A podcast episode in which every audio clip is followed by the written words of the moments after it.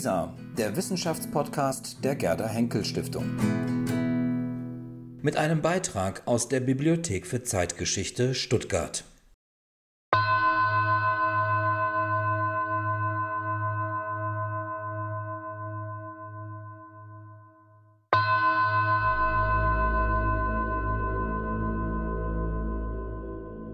Guten Abend, meine Damen und Herren. Ich heiße Sie herzlich willkommen mein Name ist Cornelia Hecht-Zeiler und ich bin im Haus der Geschichte Baden-Württemberg zuständig für die Ausstellungsorte. Gemeinsam mit Ihnen freue ich mich auf den heutigen Vortrag meines Kollegen Dr. Christopher Dove, ein Hassverbrechen gegen die Demokratie, der Erzberger Mord, Rechtsterrorismus und Polizei. Wir hätten gerne alle Interessierten, also Sie alle im Hotel Silber begrüßt die Ausstellung ist ja nun endlich wieder offen. Größere Veranstaltungen sind allerdings noch nicht möglich. Diese Veranstaltung heute Abend findet im Rahmen des vom Haus der Geschichte initiierten Erzberger Jahres 2021 und des Projektes 100 Köpfe der Demokratiegeschichte statt und ist eine Kooperation mit der Bibliothek für Zeitgeschichte, worüber wir uns ganz besonders freuen. Liebe Frau Dr. Lageberg, ich darf auch Sie ganz herzlich begrüßen und möchte mich bei Ihnen für diese erneute Zusammenarbeit und Ihre Bereitschaft bedanken, im Anschluss an den Vortrag von Herrn Dr. Dove das Gespräch zu moderieren. Ich möchte Ihnen, liebe Zuschauerinnen und Zuschauer, Dr. Beata Lageberg ganz kurz vorstellen. Sie ist stellvertretende Sammlungsleiterin der Bibliothek für Zeitgeschichte und als Historikerin eine exzellente Kennerin der deutsch-polnischen Beziehungen im Zeitalter der Weltkriege. Bevor sie nach Stuttgart wechselte, arbeitete Frau Dr. Lageberg beim renommierten Institut für Zeitgeschichte in München als Projektkoordinatorin bei dem Projekt Die Geschichte der Treuhandanstalt. Auch ihre jetzige Wirkungsstätte, die Bibliothek für Zeitgeschichte, ist jedem der sich mit der Geschichte der Weltkriege beschäftigt, im 20. Jahrhundert nicht weniger bekannt als wissenschaftlicher Anlaufpunkt und natürlich aufgrund der ganz besonderen Sammlungen zu den Kriegen. Wir als Museum profitieren bei unseren Ausstellungen von diesen wunderbaren Sammlungsbeständen immer wieder durch Leihgaben und sind für die langjährige und enge Zusammenarbeit, gute Zusammenarbeit natürlich ausgesprochen dankbar. Ein herzlicher Dank geht auch an den Referenten, meinen Kollegen Dr. Christopher Dove. Frau Dr. Lageberg wird ihn später noch näher vorstellen. Herr Dr. Dove hat anlässlich des 100. Jahrestages der Ermordung von Matthias Erzberger über das gesamte Jahr 2021 verteilt eine beeindruckende und vielfältige Veranstaltungsreihe zur Erinnerung an diesen Wegbereiter der deutschen Demokratie auf die Beine gestellt. Ausführliche Hinweise zu allen Veranstaltungen, die es zu diesem Vortrag zusätzlich noch gibt, finden Sie einerseits unter www.erzberger-jahr-2021.de. Ich weiß, das kann man sich so schnell nicht merken. Schauen Sie nochmal auf der Seite des Hauses der Geschichte Baden-Württemberg unter Veranstaltungen. Dort finden Sie alles nochmal detailliert aufgeführt. Und wenn Sie sich mit Matthias Erzberger noch weitergehend beschäftigen möchten, dann lege ich Ihnen einen Besuch der von Christopher Dove kuratierten Ausstellung in der Erinnerungsstätte in Erzbergers Geburtshaus in Münsingen-Butenhausen sehr ans Herz. Oder ab Dezember 2021 einen Besuch im zweiten Teil Hass unserer Emotionen-Trilogie Hier Hass Liebe, in der es vor dem Hintergrund des, des Themas, auch heute wieder aktuell, Hass auf Politiker, auch um die Ermordung von Matthias Erzberger 1921 gehen wird. Nun darf ich an Frau Dr. Lageberg übergeben, wünsche Ihnen, meine Damen und Herren, eine interessante Veranstaltung und darf mich bereits jetzt für Ihr Interesse bedanken. Vielen Dank, Frau Hest. Herzlich willkommen an äh, Zuschauerinnen und Zuschauer. Ähm, herzlich willkommen von meiner Seite an dieser Veranstaltung der Bibliothek für Zeitgeschichte und Hauses der Geschichte Baden-Württemberg. Ähm, ich heiße Beata Lackeberg und ich grüße herzlich Herr Dr. Christopher Dove vom Haus der Geschichte, der gleichzeitig der Referent der heutigen Abend ist. Guten Abend, Herr Dove. Vor 100 Jahren erschütterte ein Attentat die junge Weimarer Republik. Die Organisation Konsul, eine rechte antirepublikanische Geheimorganisation, hatte am 26. August 1921 mit Matthias Erzberger einen Wegbereiter deutscher Demokratie in Schwarzwald brutal ermordet. Nun hatte die Demokratie in den ersten deutschen Republik bekanntlich einen schweren Stand und politische Gewalt war in den Krisenjahren zu Beginn und am Ende der Weimarer Republik weit verbreitet. Warum also stellen wir uns gerade mit diesem Mord heute, werden wir uns beschäftigen.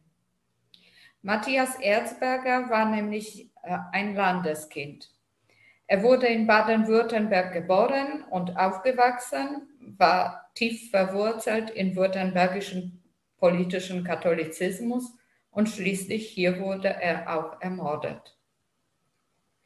Er war aber nicht irgendein Provinzpolitiker, sondern ein, äh, eine zentrale Gestalt der deutschen Geschichte im Übergang von Kaiserreich zur Weimarer Republik. Er initiierte die Friedensresolution der Reichstag 1917 und setzte sich für die Annahme äh, der unterschrieb den Waffenstillstandabkommen am 11. November 1918 und danach setzte er sich für die Annahme des Versailles-Vertrages ein. Damit machte er sich bei der politischen Rechten zahlreiche Feinde. Er wurde zu einer der ganz zentralen Projektionsflächen für politischen Hass in den sogenannten nationalen Kreisen. Eine Hetzkampagne sondergleichen wurde gegen ihn losgetreten, die schließlich in eine Ermordung gipfelte. Und hier zeigen sich beunruhigende Verbindungen in die Gegenwart. Auch heute gibt es wieder ausgedehnte Hetzkampagnen gegen demokratische Politiker und Todesdrohungen gegen Mandatsträger auf allen Ebenen. Und auch heute bleibt nicht bei der, nur bei den Drohungen. Hier ist an den Mord an Walter Lübcke zu erinnern. Die deutsche Gesellschaft muss sich knapp 100 Jahre nach dem Tod von Matthias Erzberger erneut fragen, wie es zu einem solchen Hass kommen kann und wie es sich bekämpfen lässt. Denn das historische Beispiel zeigt auch, was passiert, wenn Staat und Gesellschaft nicht entschieden reagieren. Der Terroranschlag auf Matthias Erzberger zeigte die tiefe Spaltung der deutschen Gesellschaft. Republikaner waren entsetzt und protestierten gegen die politische Gewalt, während die Rechte jubelte und dem Mörder die Flucht ins Ausland ermöglichte. In Folgezeit kam es zu weiteren verheerenden Anschlägen. Der Erzberger Biograf Christopher Dove wird im Folgenden analysieren, wie es zu dieser Tat kam und wie die Polizei in Württemberg und Baden anschließend ermittelte. Welche Netzwerke der Mörder konnten die Fahnder aufdecken? An welchen Grenzen stießen sie und warum konnten sie nicht verhindern, dass der Terror der Organisation Konsul mit Attentaten auf Politiker wie Walter Rathenau weiterging? Praktischerweise arbeitet Herr Dover direkt in unserer Nachbarschaft. Insofern bot es sich an, im Rahmen des Erzberger Jahres 2021 und des Projektes 100 Köpfe der Demokratiegeschichte eine gemeinsame Veranstaltung von Haus der Geschichte Baden-Württembergs und der Bibliothek für Zeitgeschichte zum Thema abzuhalten. Das Haus der Geschichte hat zusammen mit Geschichtsverein der Diözese Rottenburg-Stuttgart am 20. März dieses Jahres bereits eine Tagung zu Erzberger abgehalten. Die Vorträge sind zurzeit online aufrufbar über den YouTube-Kanal des Hauses der Geschichte. Daran möchten wir mit den heutigen Abendveranstaltung anknüpfen. Auch diese Veranstaltung wird aufgezeichnet und wird zukünftig im genannten YouTube-Kanal sowie auf dem Wissenschaftsportal LISA der Gerda Henkel Stiftung aufrufbar sein. Der heutige Referent dürfte vielen in Stuttgart bereits bekannt sein. Herr Dr. Christopher Dove hat die Ausstellung in der Erinnerungsstätte Matthias Erzberger kuratiert und arbeitet seit 2003 im Haus der Geschichte Baden-Württemberg. Neben Publikationen zum Stauffenberg und zur Weimarer Republik in Südwesten hat er zahlreiche Veröffentlichungen zu Matthias Erzberger vorgelegt. Darunter 2011 die Biografie Matthias Erzberger Ein Leben für die Demokratie sowie 2013 als Herausgeber für das Haus der Geschichte die Biografie Matthias Erzberger Ein Demokrat in Zeiten des Hasses. Außerdem erschienen von ihm mehrere Aufsätze zu Erzberger, zum Beispiel ein Beitrag von Erzberger Attentat im Lexikon des politischen Strafprozesses aus dem letzten Jahr. Herr Dove, schön, dass Sie uns heute an Ihrem profunden Wissen teilhaben lassen. Herr Dove, bevor ich das Wort an Sie übergebe, noch ein Hinweis zum Ablauf der Veranstaltung. In Anschluss an Ihren Vortrag haben Sie, verehrte Zuschauerinnen und Zuschauer, dann die Gelegenheit, über Chat Fragen an Herr Dove zu stellen. Allerdings bitte ich Sie ganz äh, sehr, äh, dass Sie die Fragen im Chat an mich richten und ich werde die dann äh, bundeln und an Herr Dove weiterleiten. Herr Dove, jetzt gebe ich Ihnen das Wort und wir sind gespannt auf Ihren Vortrag. Herzlichen Dank.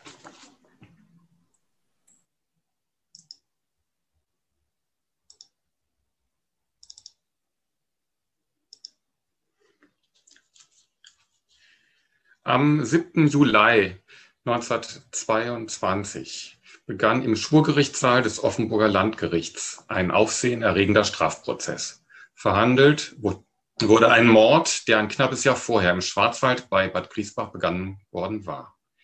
Damals war der Reichstagsabgeordnete und ehemalige Vizekanzler Matthias Erzberger erschossen worden. Der katholische Zentrumspolitiker hatte zwischen 1918 und 1920 eine politische Schlüsselrolle beim Übergang vom Deutschen Kaiserreich zur ersten deutschen Demokratie gespielt und wesentlich dazu beigetragen, dass nach dem Zusammenbruch der Monarchie eine von Sozialdemokraten, Liberalen und politischem Katholizismus getragene parlamentarische Demokratie entstand. Insbesondere rechten Gegnern der Demokratie galt Erzberger als Verkörperung der verhassten Weimarer Republik maßlose Hetze, oft in Verbindung mit der Durchstoßlegende, Lynchaufrufe und versuchte Attentate auf Erzberger waren die Folge, bevor ihn seine Mörder am 26. August 1921 auf einem Spaziergang im Schwarzwald brutal ermordeten. Wie sehr Erzberger als Wegbereiter deutscher Demokratie polarisiert hatte, zeigten die Reaktionen auf seine Ermordung. Die republikanischen Kräfte in Deutschland waren über den Mord geschockt. An Hunderten von Orten im ganzen Reich gingen Zentrumsanhänger, Liberale und Sozialdemokraten auf die Straßen, um ihrem Protest und ihrer Trauer Ausdruck zu verleihen. Bei anderen löste der Mord an Erzberger hingegen öffentlichen Jubel und Begeisterung aus. Vielerorts sangen Studenten, nun danket alle Gott für diesen braven Mord. Den Erzhalunken scharrt ihn ein, heilig soll uns der Mörder sein, die Fahne schwarz-weiß-rot. Auch die politisch rechtstehende Presse triumphierte. Die Olitzkower Kreiszeitung schrieb beispielsweise, Erzberger, der allein Schuldige an dem schmächlichen Waffenstillstand, Erzberger, der Deutschland den Versailler Schandfrieden vermittelt hatte, hat den Lohn erhalten, der ihm als Vaterlandsverräter zukam. In München hetzte ein damals noch kaum bekannter Adolf Hitler auf einer NSDAP-Veranstaltung gegen den Ermordeten und verbreitete seine antisemitischen Hasstiraden zum Thema der Johannes des Judenstaates, Matthias von Buttenhausen, sein Werk und sein Geist. Und die Witwe Erzbergers, erhielt anonyme Schreiben, in denen der Ermordete als Erzgauner, Lump, Halunke, Schwindler, Verräter und Aas bezeichnet und in Aussicht gestellt wurde, dass als nächstes Reichskanzler Josef Wirth ermordet werden solle. Vor diesem Hintergrund verwundert es nicht, dass der Erzberger Mordprozess 1922 große öffentliche Aufmerksamkeit fand. Gut 20 Pressevertreter aus dem In- und Ausland waren angereist, teils mit eigenem Büro, wie eine Tageszeitung vermerkte. Juristisch handelte es sich um ein kompliziertes Verfahren. Denn die Staatsanwaltschaft konnte zwar nach umfangreichen Ermittlungen mit Hilfe eines dichten Indiziennetzes den Tatverlauf rekonstruieren und die Täter namhaft machen. Doch anklagen konnte die Staatsanwaltschaft die beiden Mörder nicht, da sie flüchtig waren. Das Offenburger Schwurgericht, das aus drei Berufsrichtern und zwölf per Los bestimmten Geschworenen bestand, hatte darüber zu urteilen, ob ein Dritter wegen Beihilfe zum Mord verurteilt werden könne. Dazu versuchte die Staatsanwaltschaft in einem ersten Schritt nachzuweisen, dass die beiden ehemaligen Offiziere und Freikorpskämpfer Heinrich Tillissen und Heinrich Schulz Erzberger erschossen hatten und dass sie einer antirepublikanischen Geheimorganisation, der Organisation Konsul, angehörten. In einem zweiten Schritt trug die Staatsanwaltschaft Indizien vor, um nachzuweisen, dass die beiden Mörder von ihrem Vorgesetzten in der Organisation Konsul, Manfred von Killinger, vor, bei und nach der Tat so viel Unterstützung erhalten hatten, dass juristisch der Tatbestand der Beihilfe zum Mord erfüllt sei. Im Folgenden soll ausgehend von den damaligen Ermittlungen und dem Offenburger Prozess aufgezeigt werden, dass die Ermordung Erzbergers ein Hassverbrechen gegen die Demokratie war, dass die Ermittler aus Baden, Württemberg und Preußen gute Polizeiarbeit leisteten, dass hinter dem Erzberger Mord eine antidemokratische Geheimorganisation stand, die Teil eines breiten Netzwerkes rechtsextremistischer Gruppen war, die die Demokratie zerstören und die politische Nachkriegsordnung in Mittelosteuropa umgestalten wollten.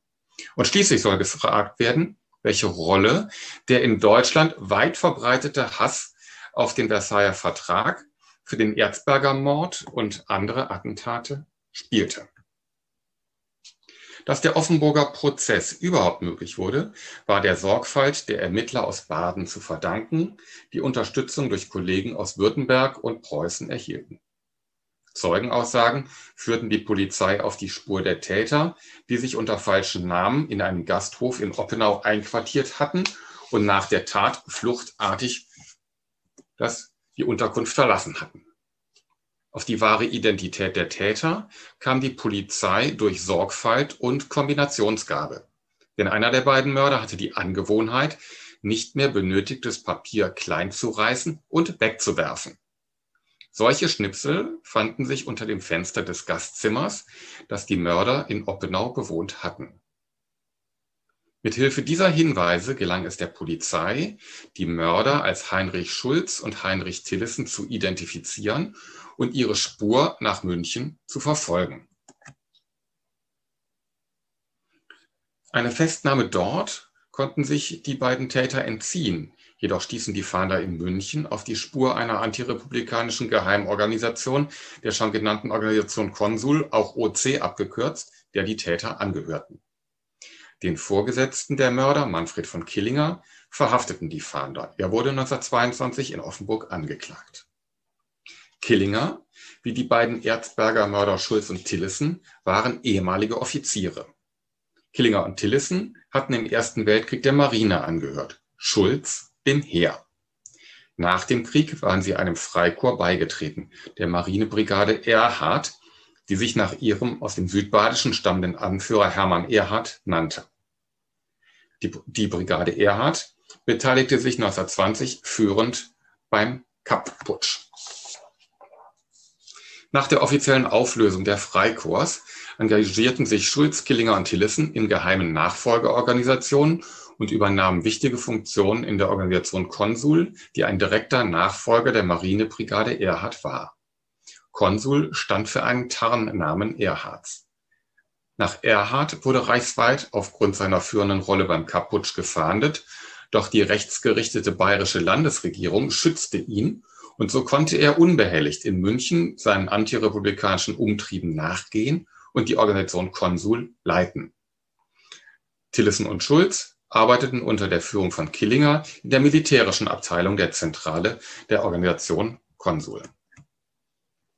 Weshalb Tillerson und Schulz Erzberger so hassten, konnten die Ermittler aus beschlagnahmten Briefen entnehmen.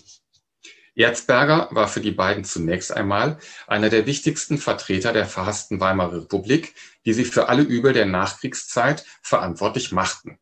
Eine parlamentarische Republik lehnten sie strikt ab.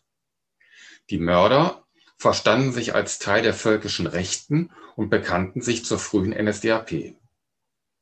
Insbesondere Tillerson äußerte sich in Privatbriefen ausführlich dazu, dass er an eine von Juden geleitete Weltverschwörung glaube und dass jüdische Hintermänner die internationale Freimaurerei und die Jesuiten unterwandert und unter ihre Kontrolle gebracht hätten.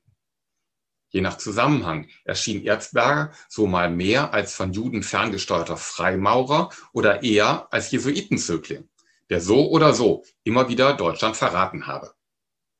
Ziel sei die Errichtung einer jüdischen Weltherrschaft, weshalb Deutschland geschwächt und zerstört werden müsse. So die Überzeugung von Tillerson. Die Erzberger Mörder vertraten die Dolchstoßlegende und gingen fälschlicherweise davon aus, dass ein Verrat der Heimat zur Niederlage im Ersten Weltkrieg geführt habe. So versuchten sie, die militärischen Ursachen der deutschen Niederlage zu leugnen. Als einer der Schuldigen für diesen Verrat galt Erzberger als Teil der schwarz-rot-goldenen Internationale. Schwarz-rot-gold stand in diesem Zusammenhang nicht nur für die Demokratie, sondern auch für die als undeutsch diffamierten Katholiken, Sozialdemokraten und Juden. Zudem machte Tillerson und nicht nur er Erzberger dafür verantwortlich, dass Deutschland nach dem Krieg die deutsche Kriegs- und Handelsflotte an den Gegner ausliefern musste. Dieser Vorwurf besaß für ehemalige Marineoffiziere wie Tillerson, Killinger und Erhard besondere Bedeutung, betraf er doch einen wesentlichen Punkt ihrer Ehrvorstellungen und ihrer Biografie. Tillerson etwa hatte ein deutsches Torpedoboot nach Scapa Flow überführt und an die Briten übergeben müssen. Zusammen mit anderen deutschen Marineoffizieren versenkte er als Protest gegen, den, gegen die Versailler Friedensforderungen die deutsche Flotte in Scapa Flow und wurde infolgedessen von den Briten bis 1920 interniert. Was die Ermittler nach dem Erzberger Mord nicht herausfinden konnten, war, dass sich Tillerson und Schulz nicht selbst dazu entschlossen hatten, das Attentat auszuführen, sondern dass sie dazu einen Auftrag erhalten hatten. Dieser Auftrag wurde den beiden durch ihren Vorgesetzten in der Organisation Konsul erteilt. Killinger, der 1922 wegen Beihilfe zum Mord angeklagt war, war also in Wirklichkeit der direkte Auftraggeber des Mordes. Vieles spricht dafür, dass Hermann Erhard, der Leiter der Organisation Konsul, nicht nur von dem Mordplan wusste und ihn billigte, sondern selbst auch an der Entscheidung zum Mordauftrag beteiligt war. Diese Zusammenhänge wurden jedoch erst fassbar, nachdem die Mörder Erzbergers nach 1945 aussagten. 1922 war die Beweislage in diesem Punkt deutlich schlechter. Die Laienrichter des Schwurgerichtes hatten darüber zu entscheiden, ob Killinger Beihilfe zum Mord oder nur Fluchthilfe geleistet oder gar nichts Strafbares begangen habe. Sie sprachen Killinger frei. Zeitgenössischen Meldungen zufolge sollen die Berufsrichter den Laienrichtern geraten haben, den Indizien zu folgen und Killinger zu verurteilen, auch wenn die Mörder noch nicht gefasst waren. Ob dies stimmt, ist schwer zu überprüfen. Vieles spricht jedoch dafür, dass das Offenburger Urteil nicht unter die Skandalurteile der Weimarer Republik einzureihen ist. Der Karlsruher Volksfreund eine sozialdemokratische Tageszeitung wollte jedenfalls angesichts der Beweislage dem Geschworenenkollegium keinen Vorwurf machen. Trotz des Freispruchs konnten die Ermittler zumindest mit Blick auf die beiden Mörder nachweisen, dass das Attentat ein Hassverbrechen war, das einem katholischen Wegbereiter deutscher Demokratie und der Weimarer Republik galt. Polizei und Staatsanwaltschaft hatten im Vorfeld des Offenburger Prozesses zudem weit mehr aufgedeckt, als im Prozess verwendet wurde. Sie fanden Hinweise, dass die Erzberger Mörder Teil eines Hassnetzwerkes mit internationalen Dimensionen war, das sich zum Ziel gesetzt hatte, die Demokratie zu zerstören und die politische Nachkriegsordnung in Mittelosteuropa völlig zu verändern. Eine wichtige Gruppe dieses Hassnetzwerkes war die für den Erzberger Mord verantwortliche Organisation Konsul, deren Führungspersonal die Polizei nach dem Erzberger Mord zumindest kurzfristig festnehmen konnte. Einzig Erhard, der Kopf der Organisation, konnte sich einer Verhaftung entziehen. Die Fahnder konnten Ziele, Aufbau und Funktionsweise der OC aufdecken. Beschlagnahmt wurde unter anderem die geheime Satzung der Organisation Konsul. Als ihre Ziele benannte die OC Pflege und Verbreitung des nationalen Gedankens, die Bekämpfung alles Anti- und Internationalen, des Judentums, der Sozialdemokratie und der linksradikalen Parteien und die Bekämpfung der antinationalen Weimarer Verfassung. Dazu hatte sich die OC als Aufgabe gestellt, nationale Männer zu sammeln, um mit Waffengewalt und mit militärischen Mitteln die vollständige Revolutionierung Deutschlands zu verhindern, die durch den Versailler Vertrag angestrebte Entmannung und Entwaffnung unmöglich zu machen, innere Unruhen mit Gewalt niederzuschlagen, die demokratische Verfassung der Weimarer Republik zu beseitigen und eine nationale Regierung einzusetzen. Als paramilitärischer Wehrverband beteiligte sich die OC im Mai 1921 an den Kämpfen in Oberschlesien, in denen es um die territoriale Zugehörigkeit des Gebietes ging. Nach dem Willen der Sieger des Ersten Weltkriegs sollte Oberschlesien zwischen Deutschland und dem neu entstandenen polnischen Staat aufgeteilt werden. Polnische Paramilitärs versuchten gewaltsam, die von den Alliierten vorgesehene Grenze zum polnischen Vorteil zu verschieben. Lokale paramilitärische Gruppen, die sich zu Deutschland bekannten, traten mit der Waffe in der Hand diesem Ansinnen entgegen. Sie erhielten Unterstützung von deutschen Wehrverbänden. Auch die OC mobilisierte Kämpfer, darunter Killinger und Tillissen. Nach der Rückkehr aus Oberschlesien organisierte Killinger im Auftrag Erhards eine übergreifende paramilitärische Organisation namens Regiment Süd für einen zukünftigen Einsatz in Oberschlesien, zu der sich mehrere Freikorps unter Führung der OC zusammenschlossen. So sollten etwa 5000 Kämpfer rekrutiert werden. Dieser geheime und eigentlich verbotene Zusammenschluss paramilitärischer Verbände erfolgte mit Zustimmung und Finanzierung durch Preußen und das Auswärtige Amt. Die Reichswehr ließ dem Regiment Süd Unterlagen für Aufmarsch, Pläne und Ähnliches zukommen. Eng war die OC auch mit der entstehenden nationalsozialistischen SA verflochten. Die OC stellte in der Gründungsphase der SA das Führungspersonal, das auch über die OC finanziert wurde.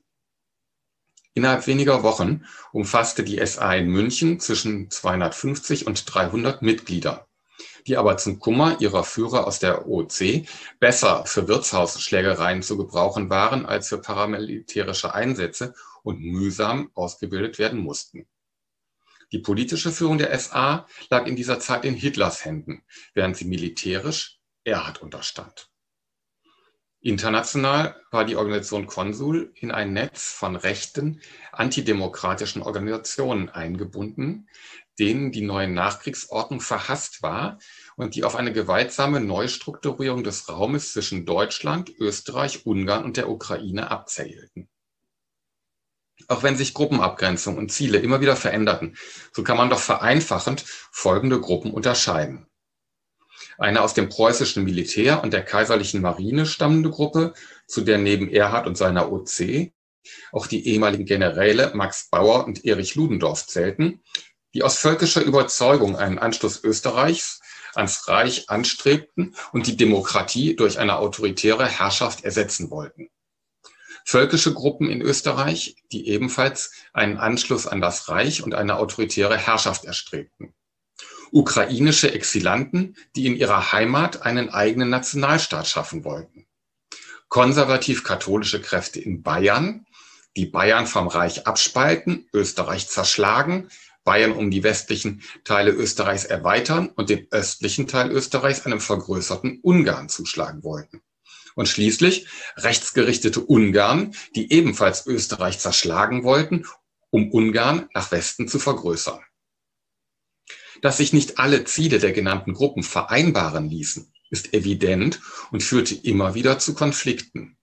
Doch verhinderte dies längere Zeit eine Zusammenarbeit nicht und half den Erzberger Mördern. Denn diese Netzwerke schützten Schulz und Tillissen zunächst in München vor der Verhaftung und halfen ihnen bei der Flucht über Österreich nach Ungarn und verhinderten, nachdem ihr Aufenthalt dort bekannt geworden war, die Auslieferung nach Deutschland. Und als die Mörder nach mehreren Jahren Ungarn verließen, konnte Erhard seine guten Beziehungen zu italienischen Faschisten nutzen, um das weitere Untertauchen der Mörder im Ausland zu gewährleisten.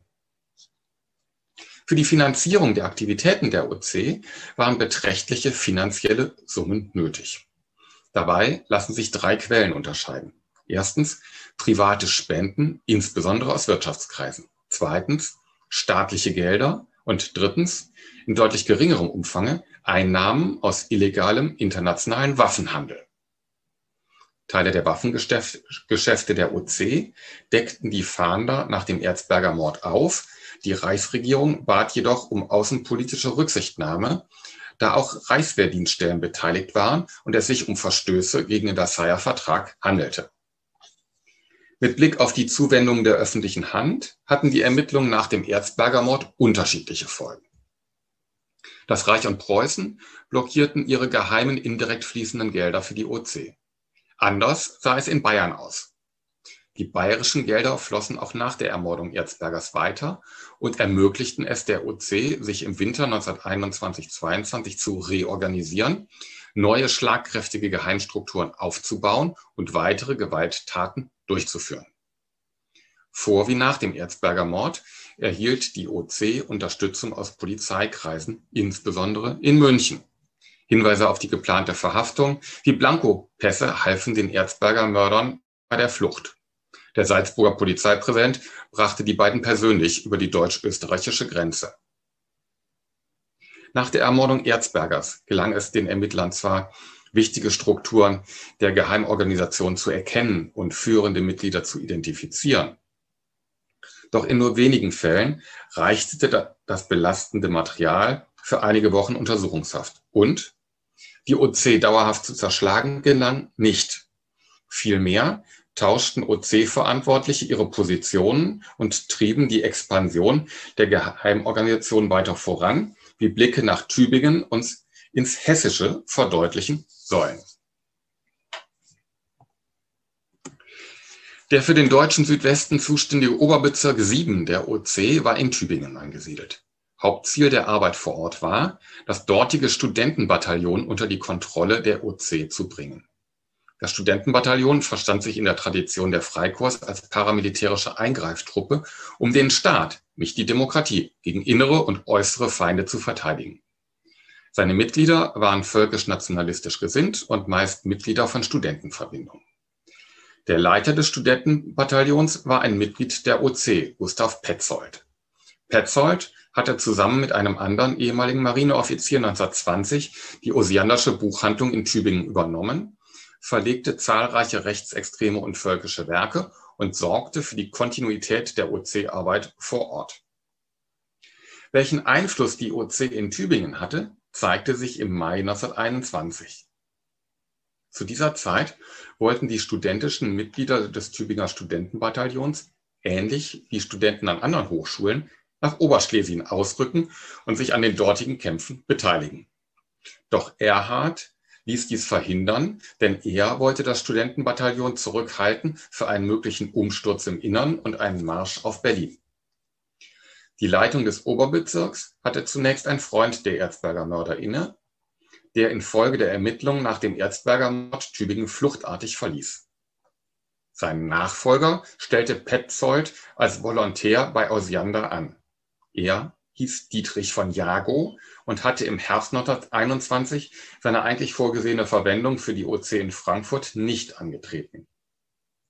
Dafür ging er zum Jahreswechsel 1921-22 nach Tübingen. Jago zählte zu den OC-Mitgliedern, die auch der NSDAP und der SA angehörten. Später machte Jago in der NSDAP Karriere. 1933 war er Reichskommissar und Polizeikommissar in Württemberg und zugleich SA-Obergruppenführer, verantwortete die Verfolgung von und den Terror gegen SPD- und KPD-Anhänger.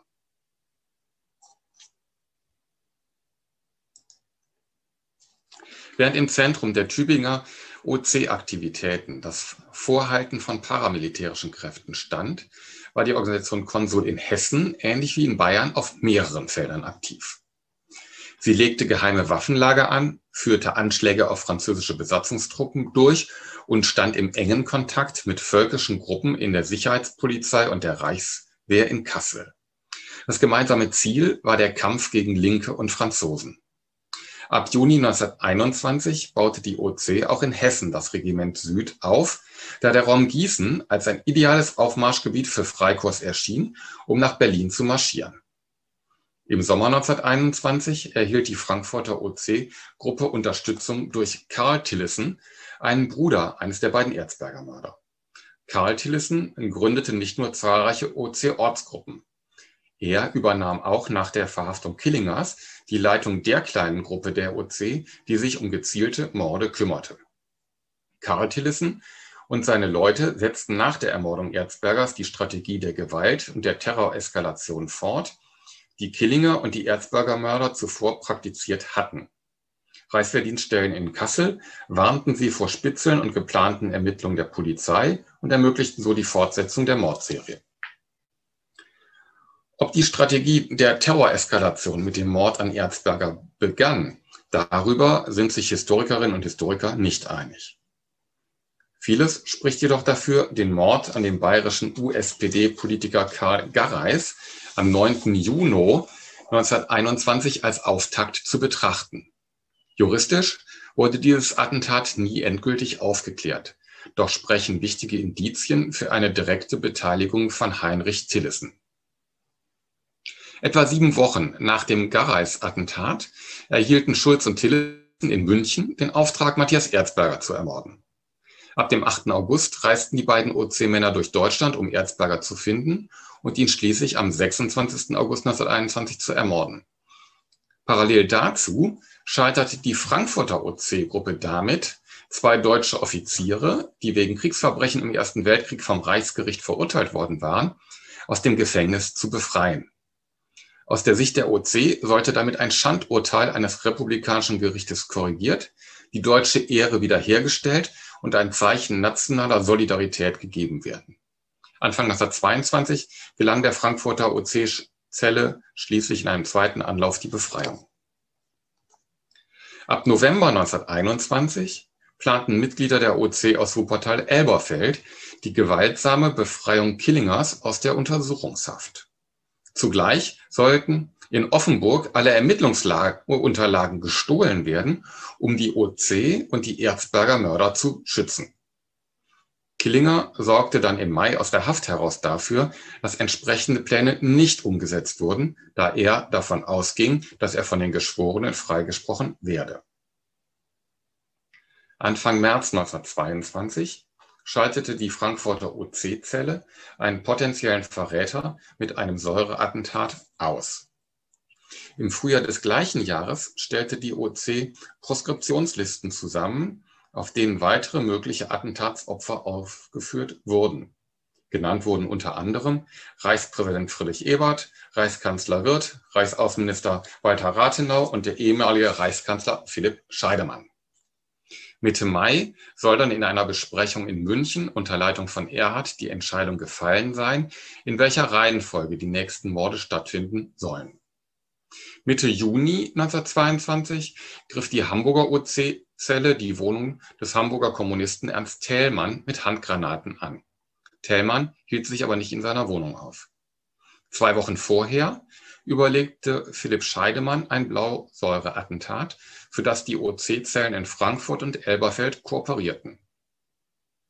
Ein Attentat auf Walter Rathenau, das unmittelbar auf das Scheidemann-Attentat folgen sollte, wurde daraufhin um knapp drei Wochen verschoben. Für den Mord am Reichsaußenminister verwendeten OC-Angehörige schließlich in Berlin eine Maschinenpistole und eine Handgranate. Mit den Attentaten auf Scheidemann und Rathenau erhoffte die OC-Führung, Proteste und Demonstrationen auf der Linken zu provozieren. Diese Demonstrationen sollten rechte Verbände und Reichswehr gemeinsam gewaltsam niederschlagen und zugleich die verhasste Weimarer Demokratie durch eine autoritäre Herrschaft ersetzen.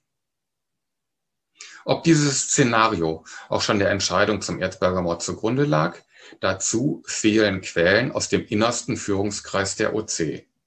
Doch aufgrund einer Reihe von Indizien ist davon auszugehen, dass die OC-Führung auch schon im Sommer 1921 beim Erzberger Mord dieses Szenario verfolgte.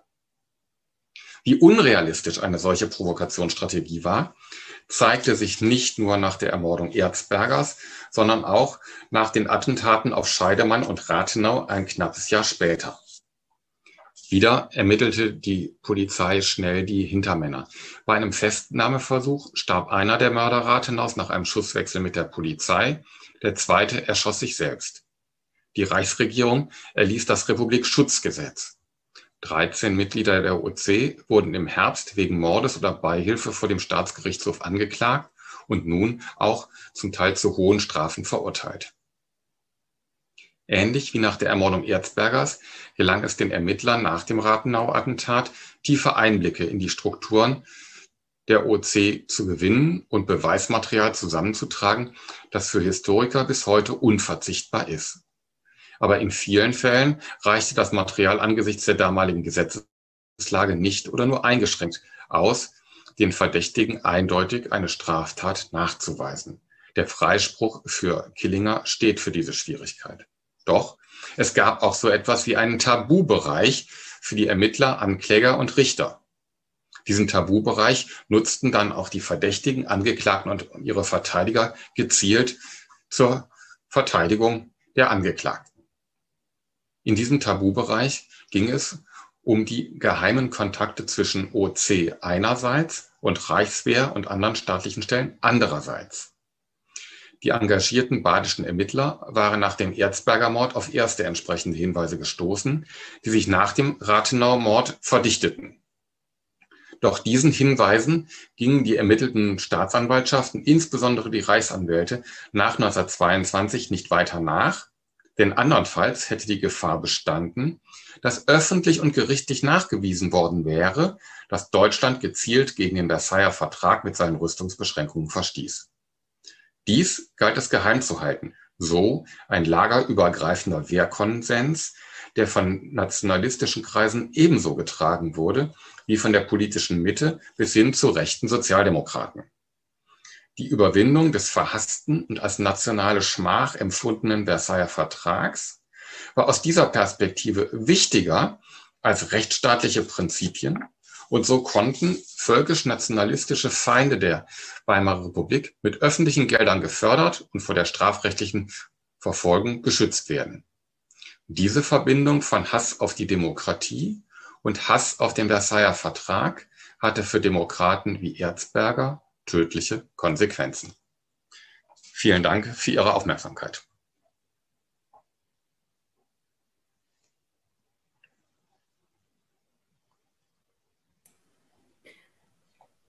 Vielen Dank, Herr Dover. Ähm, ich würde vorschlagen, dass jetzt äh, Sie, Zuschauerinnen und Zuschauer, dürfen äh, per Chat, äh, uns die Fragen stellen, falls Sie äh, Fragen an Herrn Dover haben.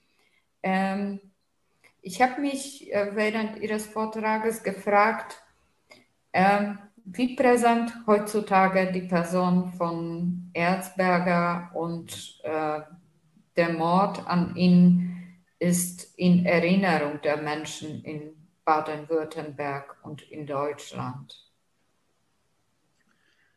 Das ist eine schwierig zu beantwortende Frage für einen Historiker, weil ich dafür eigentlich Meinungsumfragen bräuchte, um wirklich eine äh, valide Basis zu haben.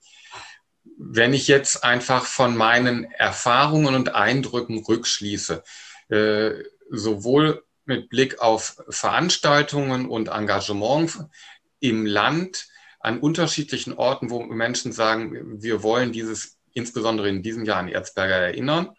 Und wenn ich mir äh, vor Augen führe, wie in, in den letzten Jahren in der Presse, in den Medien über Erzberger berichtet wurde, so würde ich sagen, dass äh, in den letzten vielleicht 20 Jahren deutlich zunehmend mehr an Erzberger erinnert wird und er äh, ein Stück weit bei historisch Interessierten präsent ist.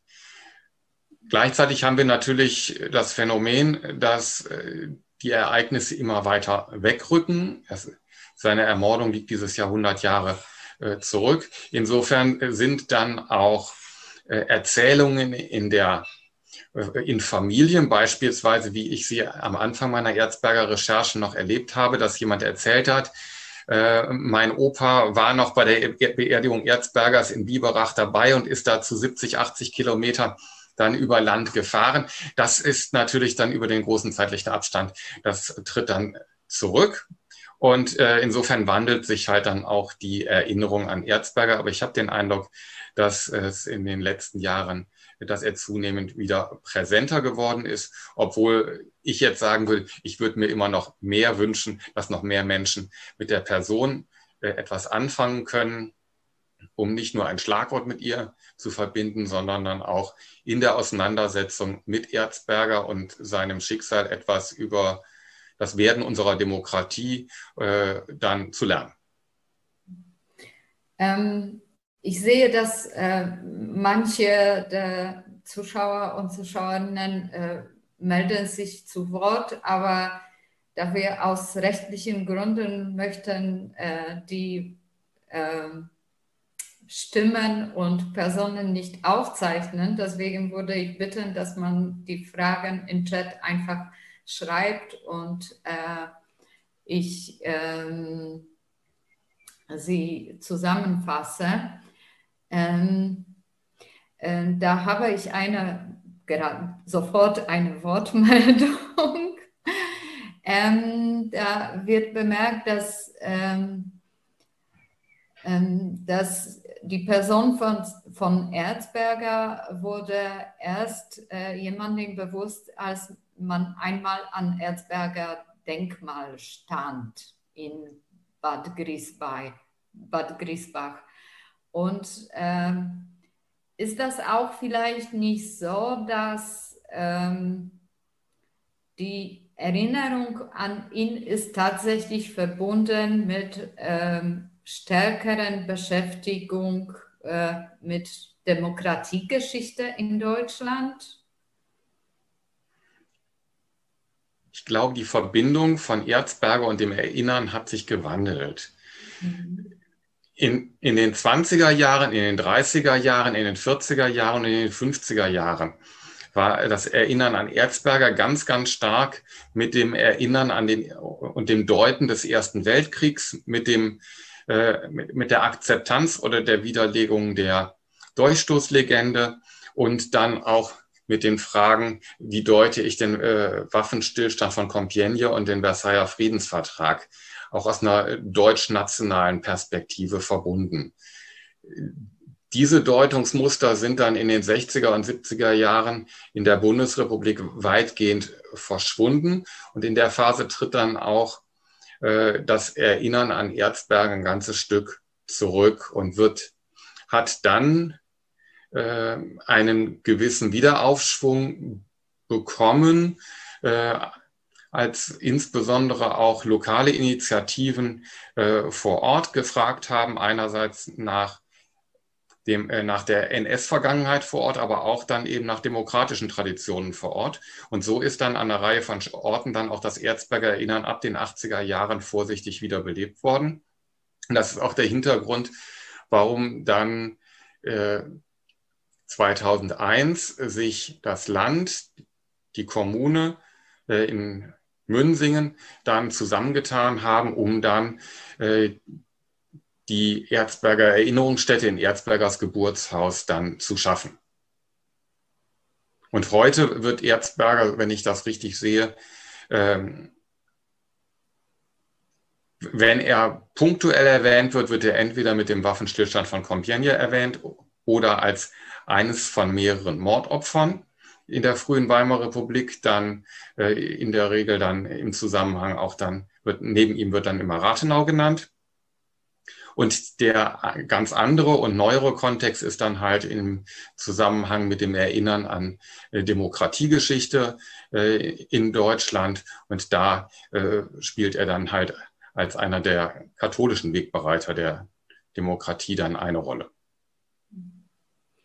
Ähm, jetzt kommen einige Wortmeldungen und erstmal äh, sage ich noch einmal in Namen von Zuschauern und Zuschauerinnen äh, vielen Dank für äh, so interessanten Vortrag. Ähm, die, es kam die Frage, ob die Provokationstheorie wirklich äh, unrealistisch war. Ähm, mit Blick auf, den, auf, die Reaktionen nach der Rathenau-Mord ähm, wäre die, diese Auffassung zu diskutieren. Was meinen Sie dazu?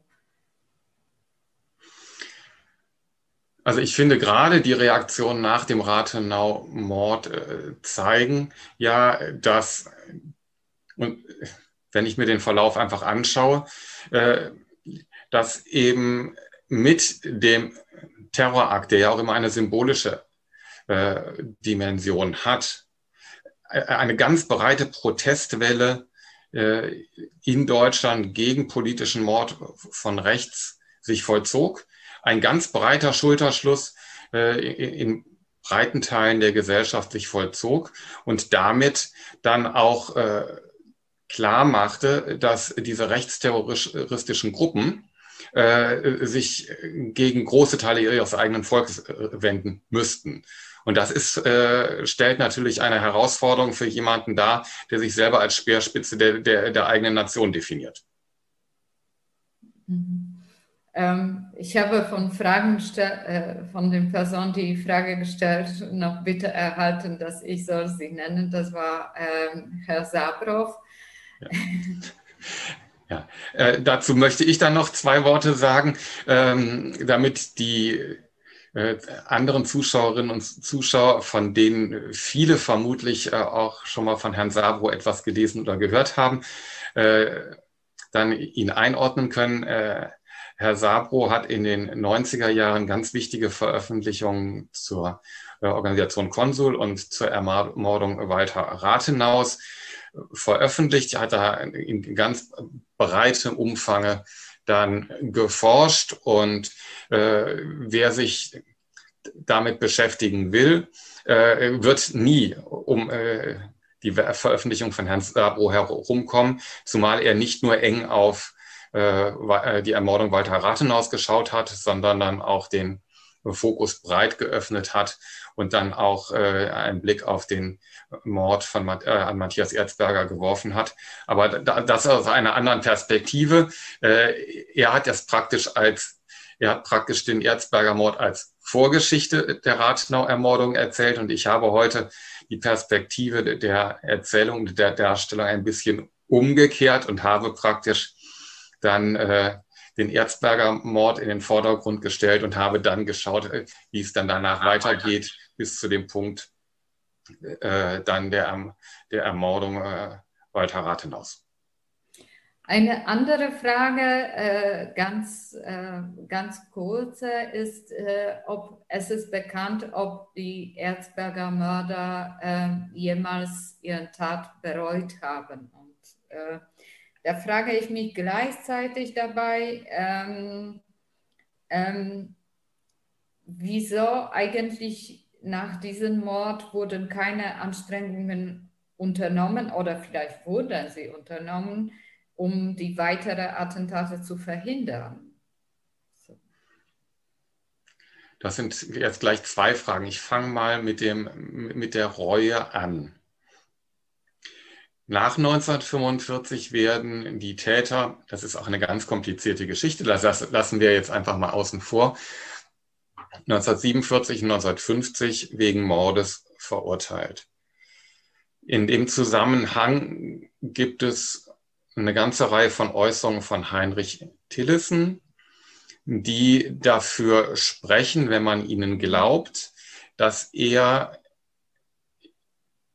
ja, 25 Jahre später, 26 Jahre später nach dem Mord, inzwischen diese Tat bereute und auch seine völkisch-nationalistische Haltung, die er in den 20er Jahren hatte, dann überwunden hatte. Und äh, dann, da gibt es Hinweise, äh, dann auch wieder zu dem kindlichen Glauben, äh, den er hatte, äh, dann zur katholischen Kirche wieder zurückgefunden hatte und vor diesem Hintergrund dann auch bereut hat.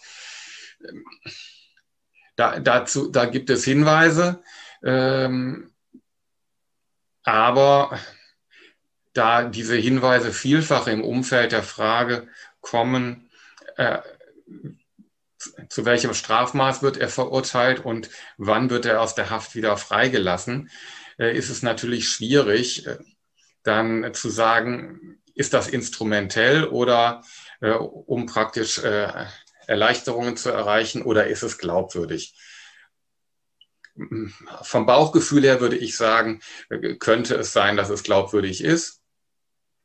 Äh, zumal auch dann im, äh, im Nachhinein äh, seine Familienangehörigen das erzählt haben, dass ihn das immer weiter, auch nachdem er dann äh, als freier Mann in der Bundesrepublik dann gelebt hat, immer äh, beständig belastet hat. Aber das ist, äh, das ist eine ganz wackelige Sache. für Heinrich Schulz haben wir keine Ahnung. So, das war, war, die, war die eine Frage. Und der zweite ja, Könnten Sie mir da gerade nochmal äh, weiterhelfen mit einem Schlagwort? Um die äh, Anstrengungen, um die weiteren Morde zu verhindern oder weitere Attentate zu verhindern. Äh, wieso kam dann doch zum Mord an Rathenau später? Also ich, also ich glaube, dass es eine, eine ganz zentrale äh, Rolle spielt, dass in München, aber auch dann im Hessischen äh, es Verbindungen zwischen Sicherheitsorganen und der Organisation Konsul gibt, die auch dann immer wieder ein Stück weit Grenzen für die Ermittlungen aufzeigen. Und wo dann im, im Zweifelsfalle auch dann Hinweise auf Ermittlungen oder äh, auf Spitze äh, dann äh, weitergegeben werden, äh, so dass dann die Täter äh, dann agieren können. Das ist äh, aber natürlich in einem Bereich, wenn Sie äh, Terrorismus haben und äh, eine Geheimorganisation haben, die dann auch in kleinen Zellen agiert und möglichst spurlos, äh, ist so etwas dann immer nur punktuell äh, dann zu packen und äh, aufzuzeigen. Das ist, glaube ich, aber das sind so die Rahmenbedingungen dafür, äh, dass die dass die OC weiterarbeiten kann, zumal in Bayern die Finanzierung weiterläuft. Da muss man einfach sagen, das ist, das ist ein unglaublicher Skandal, das ist auch eigentlich unvorstellbar. Aber äh, ohne Geld ist ist es auch schwierig, eine äh, vielköpfige Terrorgruppe und Geheimorganisation am Leben zu halten. Und, äh, und das ist ein, ein weiterer Faktor, der dann diese Fortführung der, äh, der Attentate dann äh, ermöglicht.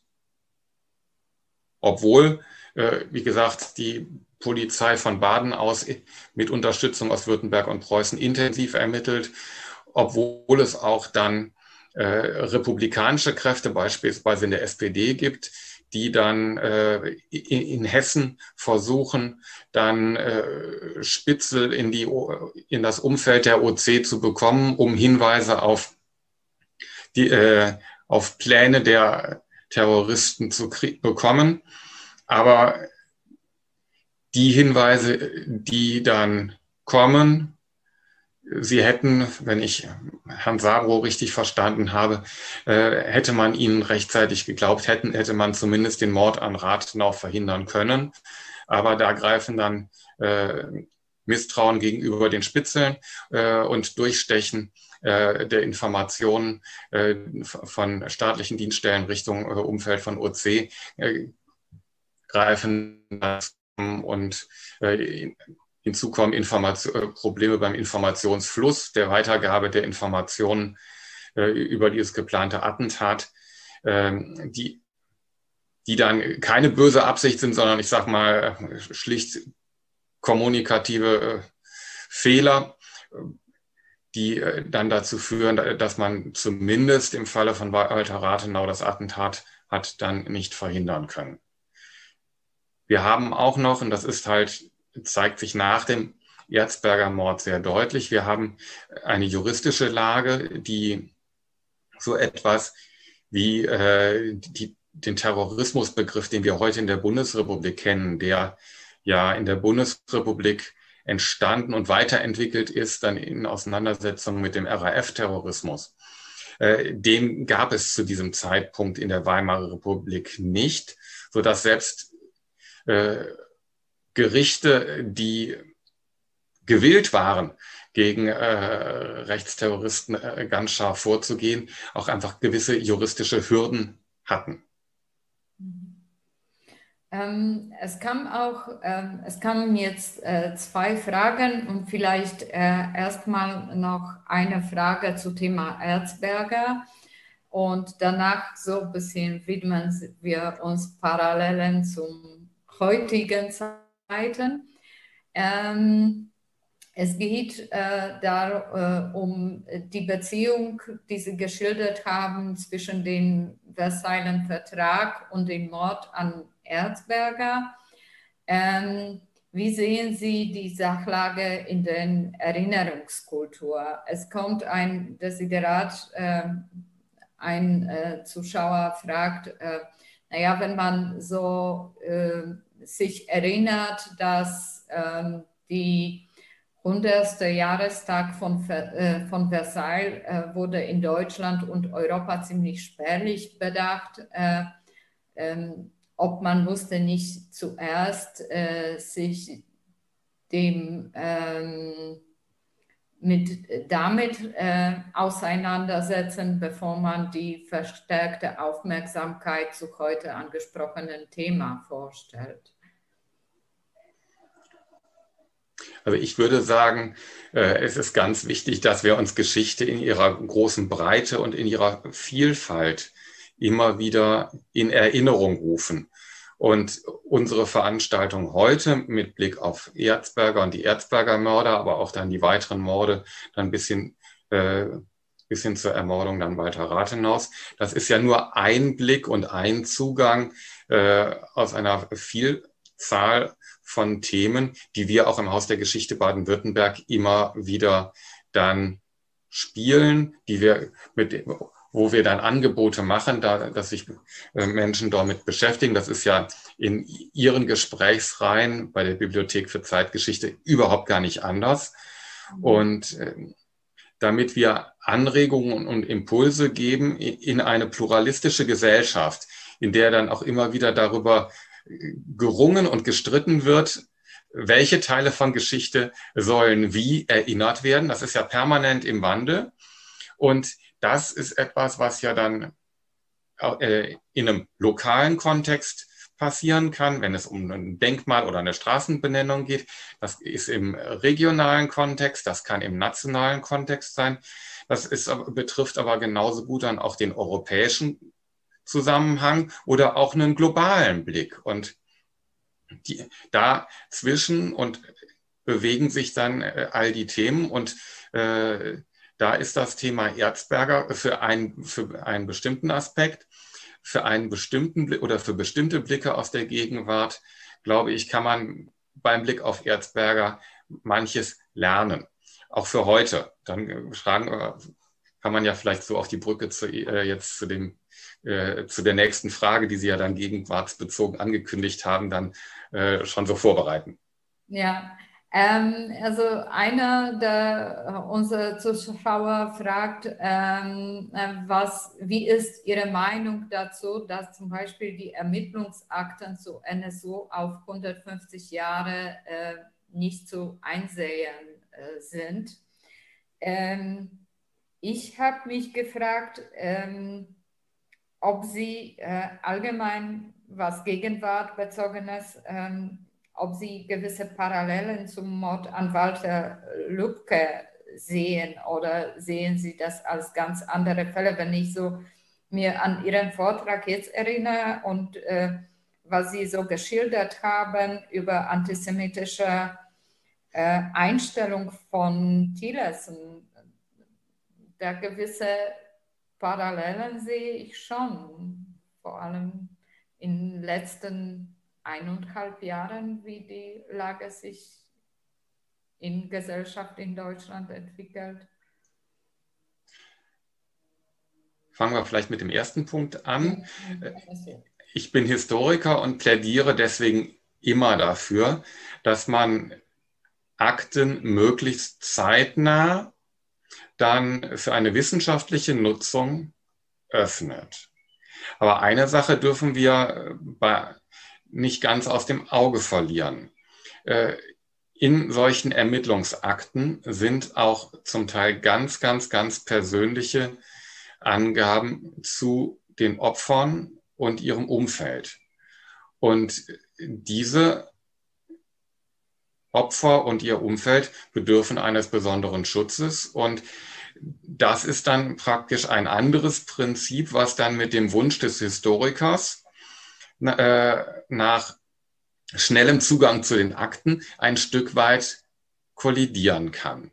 Aber, und das haben wir in einer Reihe von Fällen gesehen und das haben wir gerade dann auch nach 1989, 90 äh, ja dann mit Blick auf die Akten der äh, SBZ und DDR gesehen. Es gibt sehr wohl Möglichkeiten, diese unterschiedlichen Facetten miteinander zu verbinden und damit dann äh, auch wissenschaftliche Forschung zeitnah, quellenbasiert zu machen und trotzdem äh, dann auch äh, Opfer zu schützen. Und dafür plädiere ich, dass man sich da dann am Umgang äh, mit den SBZ-DDR-Akten äh, dann der 90er Jahre orientiert und nicht äh, an äh, einer anderen Praxis, die es in westeuropäischen Ländern äh, gibt, die dann 30, 40, 50, 60, 70 Jahre lang Akten dann einfach für die historische Forschung sperrt. Das ist, das ist jetzt das eine. Und was die Parallelen äh, anbelangt, äh, so bin ich als Historiker ein bisschen oder bin ich sehr zögerlich, weil Geschichte wiederholt sich ja nicht. Aber ich glaube, wir können mit dem Blick in die Vergangenheit zurück äh, für gegenwärtige Entwicklungen sensibilisieren. Und da bietet sich dann äh, die Hetze gegen Erzberger, der Jubel über seine Ermordung, ähm, Erz, äh, Erzberger als ja, Verkörperung der Weimarer Republik, die, der geradezu als Projektionsfläche für alle möglichen Feindbilder dient, äh, ich glaube, wenn wir das uns anschauen, dann können wir mit Blick auf die Gegenwart äh, manches lernen und da, da, kann man dann auch äh, gewisse funktionale äh, Ähnlichkeiten erkennen.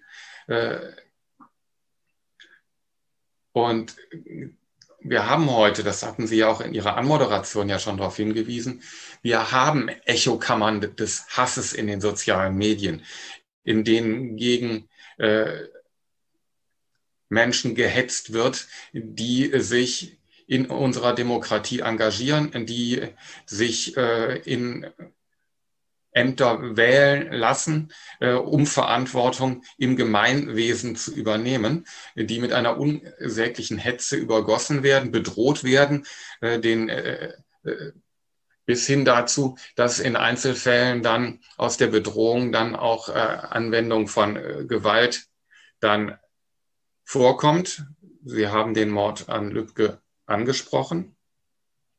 Das zeigt eine große Gefahr in einer Demokratie, dass aus dem normalen politischen Streit der, und, dem, und dem Ringen zwischen unterschiedlichen Meinungen, die zu einer pluralistischen Gesellschaft gehören, dass aus diesem demokratisch normalen Streit dann eine Auseinandersetzung wird, in dem der andere ein, herabgesetzt wird, in der dem anderen das Menschsein abgesprochen wird und weil er dann sprachlich nicht mehr als Mensch gilt, er dann mit allen möglichen äh, Drohungen überzogen werden kann und dann die Grenze zwischen gedachter, gesprochener und dann ausgeübter Gewalt eine fließende wird und man so dann äh, von dieser unsäglichen Hetze dann äh, in, in Gewalt gegen den politischen Gegner, der dann nur noch als Feind gedacht wird, äh, dass man da dann in eine, äh,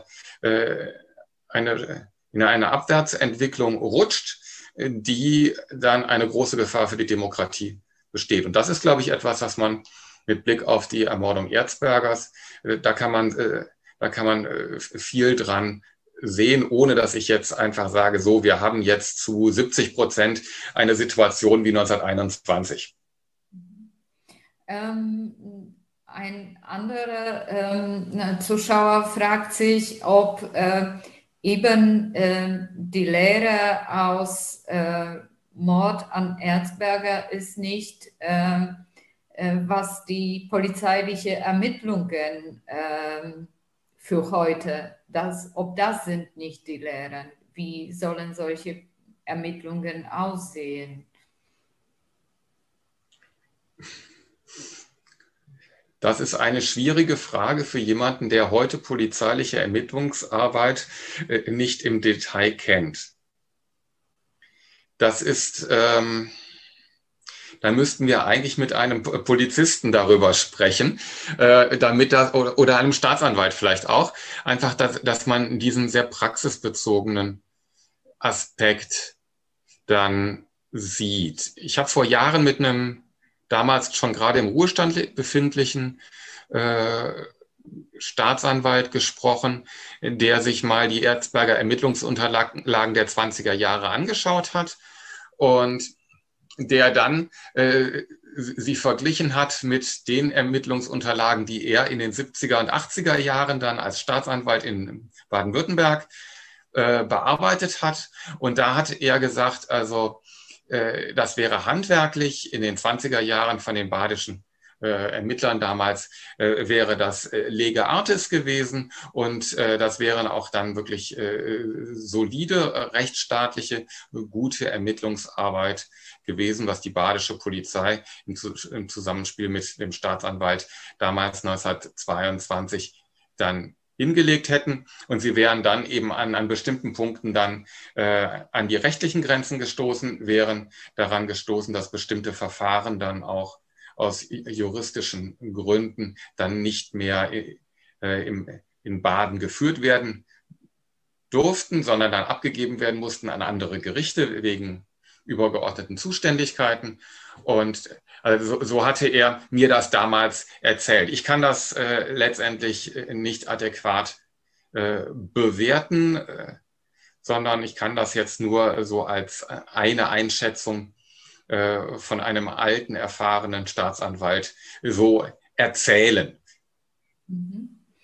Ähm, die äh, Person, die Frage gestellt hat, gibt tatsächlich zu, dass sie 45 äh, Jahre Polizist war und äh, auch stellt fest, für mich ist die polizeiliche Grundverständnis der ermittelnden badischen Polizisten noch immer ein großes Vorbild für heutige Ermittlungsarbeit. Ja. ähm, andere Frage, jetzt wieder kommen wir äh, zu ähm, Person von Erzberger. Äh, wie standen kurz vor Erzbergers Ermordung seine Chancen, mit Erfolgsaussichten in der Politik zurückzukehren? War er hinreichend rehabilitiert? Also er war Jetzt ist die Frage, soll ich juristisch antworten äh, oder dann äh, die, er hatte unterschiedlich, in unterschiedlicher Form sich äh, juristisch und politisch äh, zu rehabilitieren gesucht und äh, diese äh, äh, da ging es um Meineid und es ging um, um, angebliche Steuerhinterziehung. Und beide Verfahren waren soweit fortgeschrieben, dass sie eingestellt wurden. äh, oder unmittelbar werden sollten und äh, nur noch nicht der äh, Einstellungsbeschluss ausgefertigt wurde, worden ist. Die Entscheidung war gefallen, aber äh, die Ausfertigung des entsprechenden Dokumentes noch nicht passiert. Und äh, da diese Dokumente in Deutschland nur einer lebenden Person zugestellt werden konnten, konnte im Falle der, äh, des nicht zutreffenden Vorwurfs der Steuerhinterziehung beispielsweise dieser, dieser Bescheid nicht mehr rechtsgültig ausgefertigt werden. Um das ein Stück weit politisch zu kompensieren, wurde dann dieser äh, Beschluss und, und der Inhalt dessen dann veröffentlicht. Also soweit, äh, das ist die eine Dimension der Vorwürfe, die äh, man Erzberger gemacht hat und aufgrund derer er 1920 dann zurückgetreten ist. Die andere Frage ist eine, ja immer eine politische. Wenn ein Politiker dann ähm, Politik machen will, braucht er auch Rückhalt äh, in einer parlamentarischen Demokratie zunächst mal auch in seiner Partei. Und da sah es sehr unterschiedlich aus. Und da, da waren die Gruppen, die äh, Erzberger Rückhalt gegeben haben, äh, 1921 äh, schwächer als 1919. Also gerade innerhalb der, der Zentrumspartei äh, waren seine Anhänger dann schwächer, schwächer geworden. Aber äh, es gab sie, sie waren da und mit, äh, mit Reichskanzler Wirth äh, war jemand aus der Zentrumspartei Reichskanzler, in der sich ganz äh, klar äh, zum Erzberger Lager bekannte, auch wenn er nicht jede Äußerung von Erzberger eins zu eins teilte. Ja, das ist eigentlich dann, und äh, es hat sich halt mit der Wahl 1920 auch insofern etwas verändert im Vergleich zur Phase davor, als das im Reichstag, in dem ersten 19, dann 1920 gewählten Reichstag, die Parteien der Weimarer Koalition eine deutlich schwächere Stellung hatten von der Zahl der Abgeordneten her als in der Weimarer Nationalversammlung. Ja. Aber das sind die Dinge, die ich klar packen und klar benennen kann. Und alles Weitere, da kommen wir ganz schnell dann in, in, in das Feld, was wäre, wenn? Mhm. Und da, da tun sich äh, Historiker dann häufig schwer. Und da, da würde ich mich jetzt auch einfach da einreihen. Ja, ähm, ich habe auch ähm, noch eine ähm, Frage wieder zu, in Verbindung zu heute. Ähm, Sie haben schon gesagt, äh, heute am meisten klar, einige Politiker bekommen auch Drohbriefe oder Drohmails, aber die größte Teil der Hetze findet im Internet, in sozialen Netzwerken statt. Ähm, was waren äh, damals zur Zeit von Erzberger, äh, welche, welche Mittel außer Presse vielleicht äh, war, standen da zur Verfügung? Was nutzte man? Die Presse war ein wichtiges Mittel, zumal es äh, auch in kleineren Städten äh, häufig zwei oder drei Zeitungen gab, die unterschiedlichen äh, politischen Lagern dann äh, nahestanden und die auch äh, äh, dann entsprechend aus heutiger Sicht polemisch häufig dann äh, äh, berichteten. Die weiteren Medien, mit denen äh, dann äh, ja auch gehetzt wurde, waren Flugblätter, waren Plakate. Äh, wir haben in Buttenhausen äh, ein, äh, ein entsprechendes Hetzplakat aus ihren Beständen in der, äh, in der Ausstellung hängen, die, die dann, das dann auch entsprechend bildliche Hetzmotive zeigt. Äh, ich hatte eben äh, eine Skizze zur Durchstoßlegende gezeigt, die unter anderem auf Flugblättern und Postkarten verbreitet wurde. Das sind weitere Medien, in denen äh, die eine wichtige Rolle spielen und die Versammlungen sind eine Form, die für Hetze eine ganz große Rolle spielen, die wir uns heute kaum mehr vorstellen können. Äh, Wahlkampfveranstaltungen in der Zeit konnten ohne weiteres drei oder vier Stunden dauern mit einer äh, zweistündigen Rede, Rede des Hauptredners und dann einer Fragerunde und einer Einleitung. Ähm, etwas, äh, was wir uns gar nicht mehr vorstellen können. Und mit äh, Kommunikationsformen, die dann auch wirklich in die Agitation geht. Also ähm, äh, beispielsweise äh, bei Wahlveranstaltungen der DNVP der, äh, kam es dann immer wieder vor, dass, der, äh, dass die Redner brüllten fort mit Erzberger und äh, die Anwesenden riefen zurück, ähm, hängt ihn auf. Und dann rief, äh, rief der Redner wieder fort mit Erzberger und die anderen lyncht ihn, schla, schlagt ihn tot. Das waren dann so Rituale mit Wechsel, mit Wechsel, ja, Geschrei muss man fast sagen.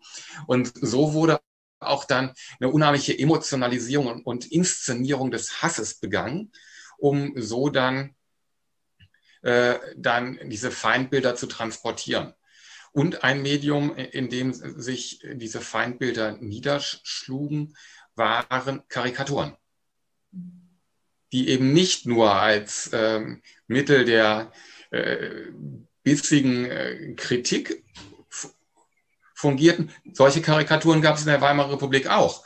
Äh, aber es gab auch eine ganze Reihe von Karikaturen, die genau, die äh, dann darauf abzielten, äh, im Falle Erzbergers dann äh, einen demokratischen Politiker dann äh, verächtlich zu machen oder die dann in anderen Zusammenhängen dann übelste antisemitische Hetze dann äh, in, die, in die Gesellschaft hineintragen sollten. Mhm. Ähm, wenn ich das so höre, dann denke ich, äh, dass das war schon sehr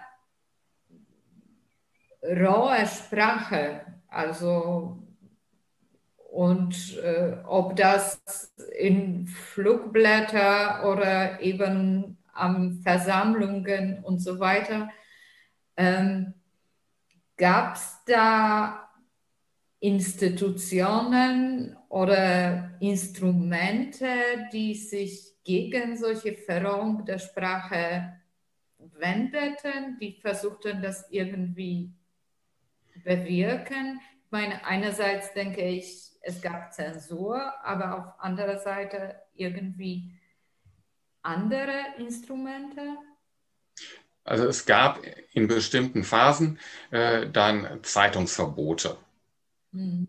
Äh, beispielsweise der Völkische Beobachter, also die, äh, die Zeitung der NSDAP, äh, die wurde immer mal wieder verboten. Aber ich habe ja eingangs meines Vortrags aus der Odetskoer Kreiszeitung äh, diesen Kommentar, äh, äh, diesen Jubel über die Ermordung Erzbergers, diese äh, ja, Glorifizierung äh, des politischen Mordes zitiert. Das hatte, diese Zeitung wurde danach nicht verboten. Also da sieht man, wo die, wo diese Maßstäbe, wie diese Maßstäbe damals waren.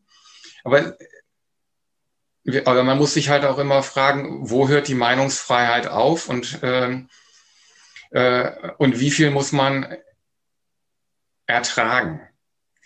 Und das ist in der Demokratie, äh, gibt es da unterschiedliche Ansätze und, äh, und, und, unterschiedliche Überzeugungen. Wenn Sie beispielsweise in, äh, in die USA gehen, dort sind in, in vielen Bereichen, äh, können Dinge äh, in der Öffentlichkeit geäußert werden, die bei uns in Deutschland den Straftatbestand der Volksverhetzung erfüllen würden. Was die Amerikaner aufgrund ihrer extrem hohen Achtung der äh, der Meinungsfreiheit dann noch sagen, okay, das, ist, äh, das müssen wir ertragen, weil wir ein so freiheitsliebendes Volk sind und weil uns dieser Wert äh, so wichtig ist. Jedes Land hat da seine eigenen Traditionen, seine eigenen Erfahrungen, seine eigene Geschichte, auch seine eigenen Bereiche, in denen man dann besonders großzügig ist oder auch dann besonders hellhörig ist und dann auch früher interveniert. Und das ist auch eine Sache, über die sich Gesellschaften laufend äh, wieder Gedanken machen müssen. Wo sind für uns die Grenzen dessen, was wir noch ertragen wollen? Wo sagen wir einfach, nein, hier ist der Punkt erreicht, wo so grundlegend die Würde des anderen verletzt, beschädigt wird oder ihm das Menschsein abgesprochen wird, dass wir dann auch sagen, da, äh, da greifen wir in die Meinungsfreiheit aus guten Gründen ein.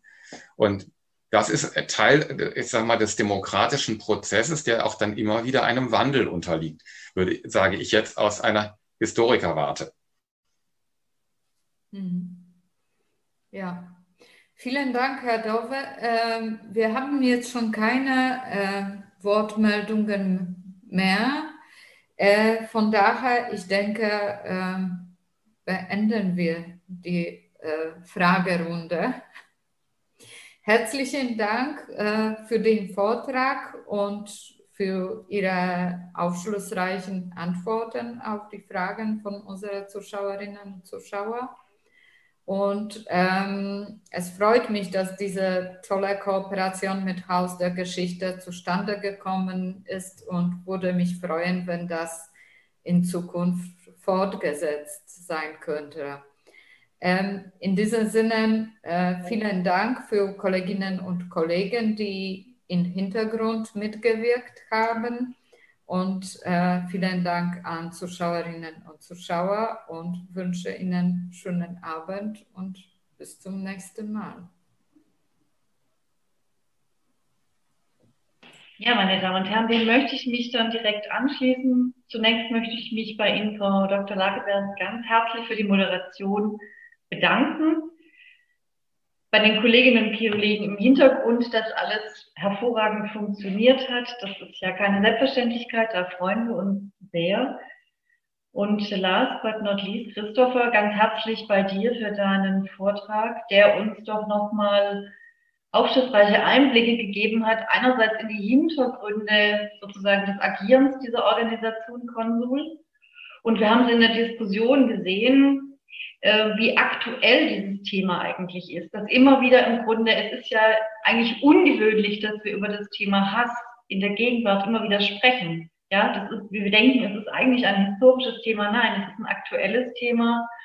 Und deswegen möchte ich auch nochmal darauf hinweisen, dass wir ab Dezember 2021 eine Ausstellung exakt zu diesem Thema machen, in dem all die Fragen, die der Christopher sozusagen auch schon umkreist hat, nochmal anhand von vielen Beispielen aus der Geschichte und der Gegenwart betrachtet werden. Hass als eine Emotion, die uns bewegt, die sehr viel zerstörerisches Potenzial hat und immer wieder auch diese Frage, wie viel Hass erträgt eine Gesellschaft?